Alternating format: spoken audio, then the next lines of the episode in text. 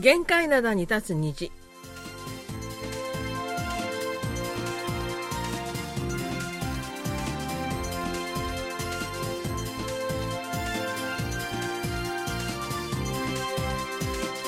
皆さん、あにょがせよ。10月12日水曜日の限界灘に立つ虹、隙間区とゆうちゃんもです。え今朝は昨日と同様に最低気温が7度まで下がりましたが、昼間の気温は21度と平年気温に戻りました。え週末まではこのまま平年気温が続きそうです。毎朝何を着ればよいのか悩む日が続いています。マルコメのお母さんことキミヤスンです。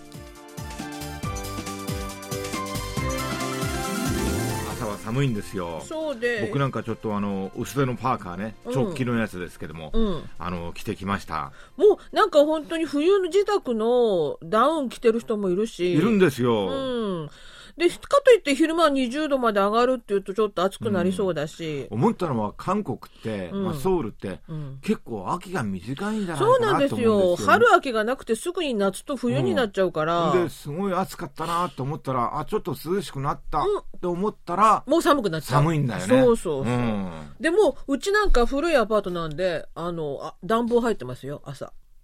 いやそれはあの古い新しいとは関係なく暖房は。いやほら暖房って新しいアパートは各部あのうちでこう調整ができるじゃないですか、ううんうんうん。うんち団地全体であの暖かくなまあ、る一斉にねそう。なのセントラルヒーティングみたいな感じで。そうそうそう。で朝の4時から6時までもう入ってるんで、うんうん。なんか朝起きるとね喉が痛くなったりしてます。ちょっと乾燥してるんだ。そうなんです。僕なんかもね先週からもう暖房つけてます。ああやっぱりね、うん。もうそういう季節になりました、えーさて、えー昨日はすべてのメディアが日本へのビザなし渡航が解禁になったと取り上げていました。皆さん一斉に日本に向かっているようですが。一方で韓国へ来る日本人観光客も確実に増えているようで繁華街や地下鉄の中などで日本語が聞か聞こえてくるようになってきました。そう日本から来た人たちもね、うん。結構見かけられるようになったと話してましたね、みんな。はい。えーそれで、まあ、両方にこういう交流が増えていくと思うんですが、えー日本に行く韓国人、今後どんどん増えていくと思うんですが、その理由の一つが、まあ、もちろん2年7ヶ月ぶりっていうのもあるんですが、うん。日本の円安、これが増え、あの、挙げられますね。日本に。僕思ったのはね、うん。円安も円安なんだけど韓国もウォン安じゃないですか。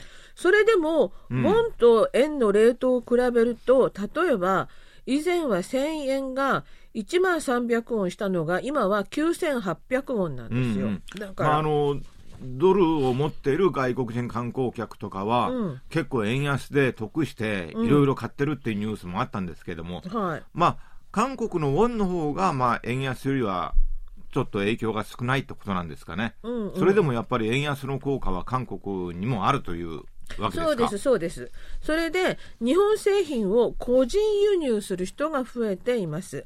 あの、外国から個人輸入するサイトはたくさんありまして、これまでも日本製の食品とかお菓子、薬品などが人気があったんですが、今はそういう一般的な日常用品ではなくて、高価な品もサイトを通じて購入している人が増えていると。うん個人輸入ってあのアメリカとかヨーロッパもそうなんですが、日本からも結構してるんですね。そうみたいですね。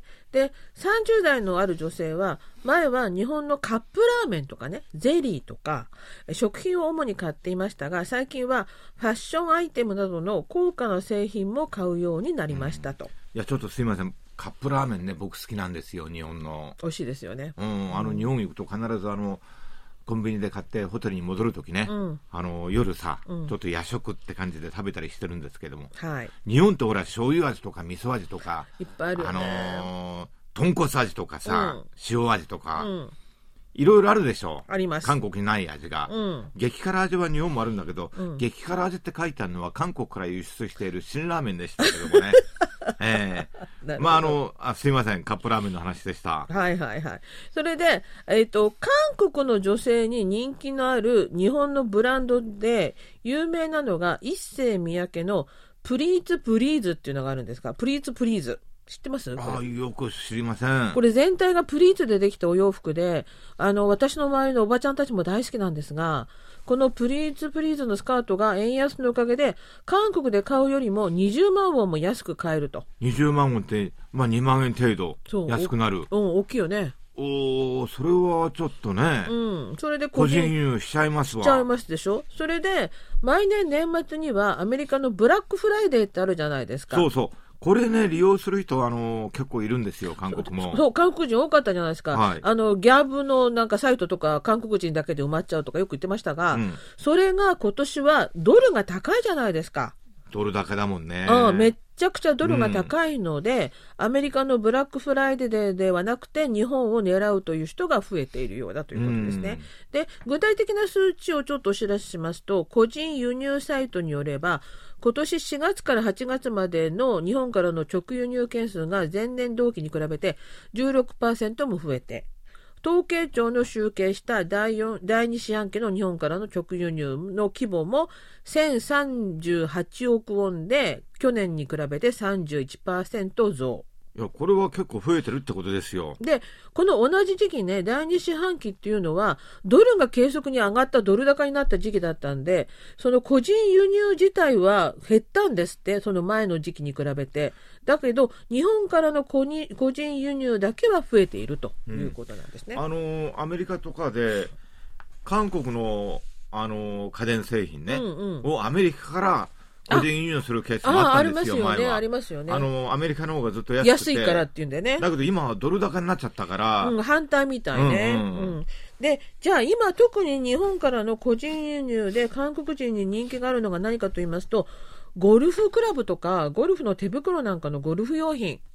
それからお酒類では日本製のワインとかウイスキーで、ウイスキーはサントリーの響きっていうこれ有名なあれがありますけど、これがすごく人気だと人気なんだ。うん、日本でもなんかあんまり品薄で買えないとかって言ってたようなニュースもありましたけどね、うんこれがやっぱり韓国でも人気だそうです。それで日本日本からの個人輸入が増えている理由の一つがコロナ以前の2、3倍だと言われる航空料金のせいで、まあ、日本に行く代わりに日本製の食品なんかを個人輸入して、まあ、代理満足しているという状況のようです。なるほど。はい、ちなみに私も昨日この個人輸入サイトで日本製の薬品と食品を注文しました食品は何を？食品はですねカップラーメン？カップラーメンじゃなくてあのコンビニのものもいあの注文できるのでコンビニのお菓子を何個かあコンビニで売ってるやつね。お菓子美味しいんですよ。そうそうそう、うんうん日本のお菓子美味しくてね、それを注文しました。ということで、えー最近は大体韓国の場合、2週間ぐらいで、この個人輸入で手元に届きます。それでは今日最初の曲です。日本の中高校生に人気の K-POP アイドルという記事がありまして、その第2位がこの人たちでした。1位は BTS だったんですが、第2位 TWICE です。Talk That Talk。 말이 더 좋다는 걸 알잖니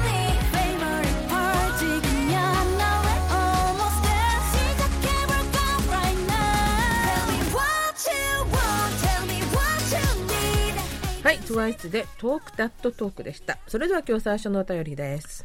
えー京都府の関正則さんからいただきました。NHK のニュースで韓国への日本人観光客、8月は前年同月比で11倍余り、ビザ免除でと報じていました。え韓国観光公社によりますと、8月、韓国を訪れた日本人観光客は2万6482人で、前の年の同じ月と比べて11.73倍と大幅に増えました。韓国政府は新型コロナウイルスの感染拡大を受けて日本からの観光客を対象におととしからビザの免除を停止していましたが今年8月上旬から再びビザなしでの入国を認めていてこうした措置が日本人観光客が増加した大きな要因とみられます韓国政府は入国する人に求めていた新型コロナの陰性証明書の提出を9月3日から不要としています。また、10月1日からは入国から1日以内に PCR 検査を受ける義務もなくすことが9月30日に発表され、入国する人の防疫措置はすべてなくなることになります。と報じています。一部 NHK オンラインサイトより記事を引用しました。え今後、ビザなし入国でえ韓国へ旅行する日本人がさらに多くなり、日韓に行き来がより活発になると期待しています。ユン大統領就任後、不買運動がなく、日韓関係の修復が加速している気がします。え今年は四天王寺ワッソが約2年ぶりに開催されます。11月頃に開催されます。というメールをいただきました。ありがとうございました。ありがとうございます。あの本当にあのオープニングでもお話ししたんですが日本人観光客増えているのを実感しまして、うん。うん。あの家の近くの高速ターミナルの商店街を歩いていくと日本語があちこちから聞こえてきてショッピングバッグをいくつも持って日本語で電話をかけている女性見ました。若い女性だった。まああのービザ免除でね、うん。あの、行き来できるようになったのはいいんですけども、ただね、航空運賃まだ高いんですよ。そうお互いに、ね、これあのーあれなんていうんですかね、燃油サーチャージでしたっけ、うんうんうん。あの特別付加運賃ってあるじゃないですか。うんうん原油価格は、今はちょっと落ち着きましたけども、はい。まだまだね、こちらの方もあったりして、航空運賃が高いもんだから、コロナ以前に比べても2倍から3倍ぐらいじゃないですか？はいみたいですね、うん。はい、まあ、ビザ免除もいいんだけど、航空運賃がもう少し下がってくれると、うん、もっともっとい往来がね、いやーそれでももう往来は始まってんじゃないかなって気は。空運賃高くてもいい。うん。はい。うん、あの昨日のインターネットの記事見てたら成田空港のあのレビーが人でいっぱいであの成田空港から行くバスのリムジンバスをのチケットを買うのに列ができたっていうニュースがあってた。ああそんなになったかと思いましたね。そういうのって、うん。ほら、コロナの時は、うん空港ってすごい閑散としてたじゃないです私か。前に東京行った時にも悲しかったもん成田がガランとしてるので。うん。うんあ前にはなんかあの、免税店もやってなかったっておそう今今もね結構閉まってるとこが多いみたいなんですけど、ね。うんうん言ってたんだけどうんだからなんか覚醒の感というか。おなんか本当にね、あ、戻ってきたなって感じで嬉しいですよね。うんで、同じように、えっ、と、この四天王寺ワストが2年ぶりの開催ということですが、えーソウルでも、あの、9月25日に韓国と日本との最大規模の文化交流イベント、韓日交流お祭りが、ソウルの総合展示場コエクスで開かれました。ワッソってさ、韓国語で、来たぞって意味なんだよね。あ、そうなんだ、あのワそうですよ。ストか。うんで、これなんかあの、結構昔から伝わってて、うん。まあ、今年2年ぶりですか、開催されるはいはいはいということで、嬉しいことですよね。本当ですよね。うんうんで、あの、イベントの秋を迎えておりまして、韓国でも地方のイベント、なんとか祭りってあるじゃないですか。松茸祭りとか、高麗人参祭りとか。松茸ね、もう、せ先月末からかな、結構出回ってて、そう。で、まあ高いんだよな。で、松値茸、段だけ見ときました。で、松茸祭りい、いつやるのかなと思ったらもう終わっててね。9月の末に終わってた。そうですよ。結構早いんですね、あれってね。皆さんにご紹介しようと思ったら終わってた。それにあれ時期があって、そうそうそうそう。時期超えちゃうと過ぎちゃうと、全然なんかあの商品価値なくなっちゃうんですよ。そうみたいで、うんはい。それからあの韓国ではあのあプ韓国じゃないプサンでは韓国最大の映画祭第27回プサイ国際映画祭が現在も開かれてまして今月5日から14日までなので今週末まで開かれてて3年ぶりの正式開催、うん。それで閉幕作要するに一番最後にその会場であの上映されるのが日本映画で石川慶監督の日本映画「ある男」という映画だそうです。うん。まああの、プサン国際映画祭も今年はね、あの、レッドカーペットっていうんですか？はい。あの、俳優さんがこう、入ってきて、うん。写真撮ったり、なんかインタビューしたりそういうことも全部やって、はい。正式にね、再開された模様です。久しぶりにあ華やかだなって感じがしましたけどね、はい。でこの日本映画のある男、えー読売文学賞を受賞し累計21万部を超える平野啓一郎のベストセラー小説を映画化したもので日本では11月18日に公開ということなので一足先にプサン国際映画祭でうんお目見えするみたいですねこ。うやって韓国でもね、あのープサンまで行かずともうん、見れるといいですね。そうですね。私も大体ね、こういうベストセラーとかね、うん原作がしっかりしてるやつって映画も面白いんですよ。そうですね、うんはい、楽しみにしたいと思います。えーじゃあ次のお便りです。岐阜県の今尾義弘さんからいただきました。えードクターシンさんの金曜日、そして土曜ステーションの頃、コロナパンデミックで国際郵便が停止してしまいました。すっかり筆不詳になって申し訳ありません。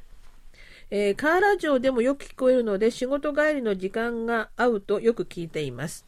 つい先日もアリスさんと丸くめのお母さんの限界灘、おまだ限界灘に立つ虹やってると感激したところです。受信報告係さん、コンチンシル女子の公認の方は今は、が、こまめに更新される Facebook、特にグルメの写真はチェックしていますよ。次回奉還時時の情報ネタ集めも感謝。E メールやスマホも良いのですが、乱筆乱文の手書きであろうと寛大に受け入れてくださるのが何よりも嬉しいのです。PC ではなく、今もラジオ電波にこだわって気軽に KBS を楽しませてもらいますということで、ありがとうございました。あの、コロナ禍でずっと停止していた国際郵便も再開されまして、えー航空便、航空便でしたっけ？そうですね。うんそれで、ベリーカードの郵送が始まりました。あの、リスナーの皆さんのところにはね、そろそろベリーカード届いてるんじゃないかな。届き始めてるんじゃないですかね。ねえ、うん、あの、届いた方は届きましたっていうお手紙我いただけると々も一生。懸命ね、サインしてますので。サインしてシール貼ってますので、うんぜひお便りください。で、あの、今尾さんのように手書きの受信報告書はもちろんなんですが、E メールとか最近はスマホから送ってくださる方もいらっしゃるんですが、そういう方にも KBS に住所が保存されている方にはベリカードをお送りしていますので、どうぞ。そう、あの、住所書いてくれないとまたベリーカードを送れないので。送れないのではね、あのはじさ初めて送りますっていう方はあのぜひあの住所を書いてください。そうそう。すると必ずベリーカードがお届けできると思います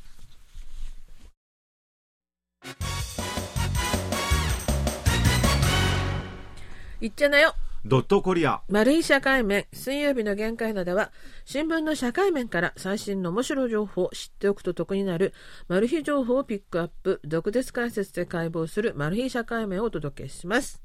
今日はですね韓国中小企業の未来はという話です、えー日本やドイツアメリカには創業100年を超える企業がたくさんあります韓国の中小企業中央会によりますと、日本には創業100年を超える長寿企業が3万3709社、アメリカも1万2789社、ドイツには1万73社あるということです。それに対して韓国では創業100年以上の企業はトゥサン、トンファ薬品などわずか10社に過ぎません。韓国戦争があり本格的な産業化が始まったのは1960年代からだったという点を考慮して創業60年企業で計算しても2018年現在で569社でした。中小企業が大切な理由として、中小企業中央会の経済政策本部長は、韓国、日本、ドイツのように製造業が産業基盤となっている国々の場合、特に中小企業の育成が重要だとし、長期間にわたって耐えて産業の根の役割を果たした企業が、また別な企業や産業が発展する土台になるからだと述べています。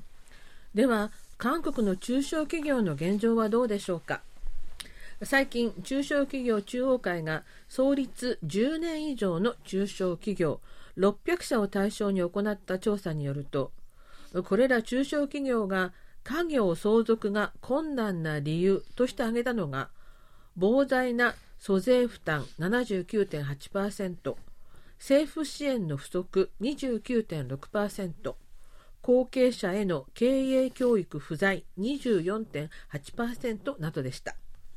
え特に相続に関する税金の高さが問題になっています。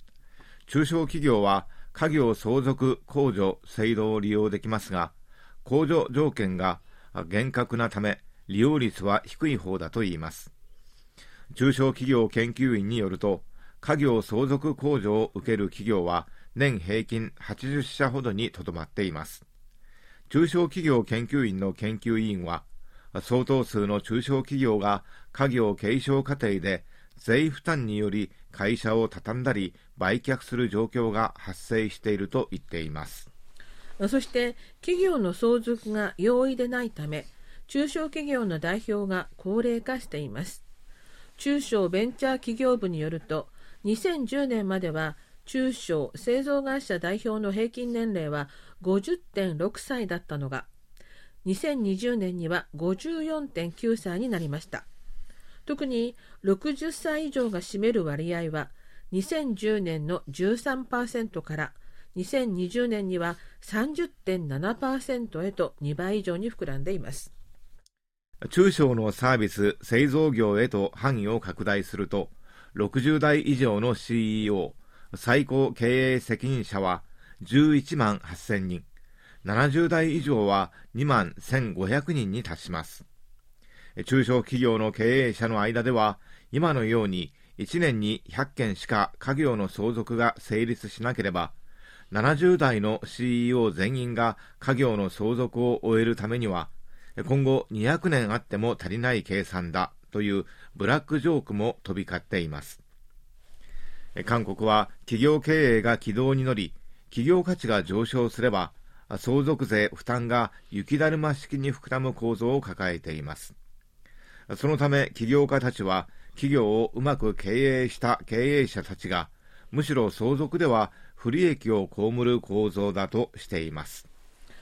韓国の相続税の最高税率は50%で OECD 経済協力開発機構加盟国のうち日本の55%に次いで2番目に高く OECD 平均26.6%の約2倍ですただ相続税だけが韓国で中小企業が長続きしない原因だとは言えないでしょう。相続税が高くても多くの中小企業が頑張っている日本との違いは何でしょうか。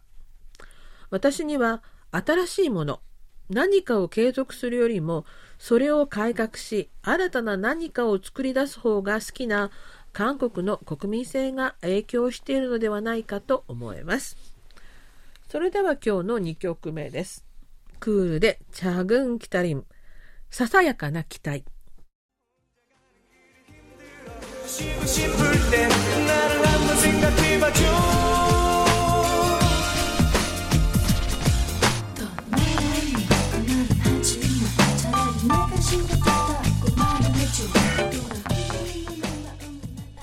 はい、クールで、チャグン・キタリン、ささやかな期待でした。それでは後半のお便りです。はい、アイビーさんからいただきました。日本語版の皆さん、あにょがせよ。ノーベル平和賞が発表されて、ウクライナとベラルーシが受賞しましたが、これを聞いて私は2002年サッカーワールドカップの日韓共催を思い出しました。当時韓国のことを知らないがゆえ、怖い国だと思っていた私は、どうして共催なのか疑問だらけでしたが、いざワールドカップが始まったら、韓国代表の活躍に目を奪われ、特にアンジョンファンは、軍隊も一月だけで免除されるという特別待遇もあって、未だにそんな人は出てこないので、いかにアンジョンファンがあすごかったかを思い知らされています。BTS も一月だけというわけにはいかないのでしょうか。余談ですが、アンジョンファンが日本のサッカーチームの清水エスパルスに入団したことがありますが、私たち夫婦は幸運にも偶然お見かけし、握手をしていただきました。え韓国語がわからず挨拶できなかったので、それから韓国語の勉強をするようになりました。え私たちの原点です。ありがとうございあます。りがとうございます。うん。へえ。まあね、あのね、有名人と握手する機会ってめったにないですからね。おーそれでね、韓国語を勉強する原点になって素晴らしいですね。あの、アンジョンハンさんは今でもバラエティ番組なんかで大活躍していますが、そうそうあの、2002年のワールドカップの頃は、テリウスって呼ばれてたんですよね。結構ね、あの、女性ファンが多かったんですよ。もうその頃あもちろんあの男性のファンもいるんですけども。おその頃の写真見てると、もう本当にテリウスっていうのがぴったりなぐらい、うんお母さんなんかちょっと興奮しちゃってますね、本。当のい、本当にイケメンでかっこよかったんですが、スポーツ選手って、うんあの、結構イケメンいるんですよ。まあね、どっちかだよね、イケメンか、もうただの、あれか、なんだよただのスポーツ選手かどっちかだと思うんですが、うん、だけど、アンジョンワンさんってうん、ダントツなんだよな。ダントツでイケメンのなんか代名詞みたいな感じで。そうそうそうそうではいあのー今でもね、相変わらずかっこいい中年のア女子になっておりますのテレビでもね、出てますよね。元気そうです。はい。それから、あの、BTS の兵役に関しては、まだ結論は出ていないようなんですが、まあ今の雰囲気だとこのまま行くんじゃないかなっていうような雰囲気ですようんどね。うなんでしょうね。はい。ということで、それではまた来週、水曜日のお相手は、 隙間ことゆうちゃんもと丸組のお母さんこと金明んでした。 안녕히계세요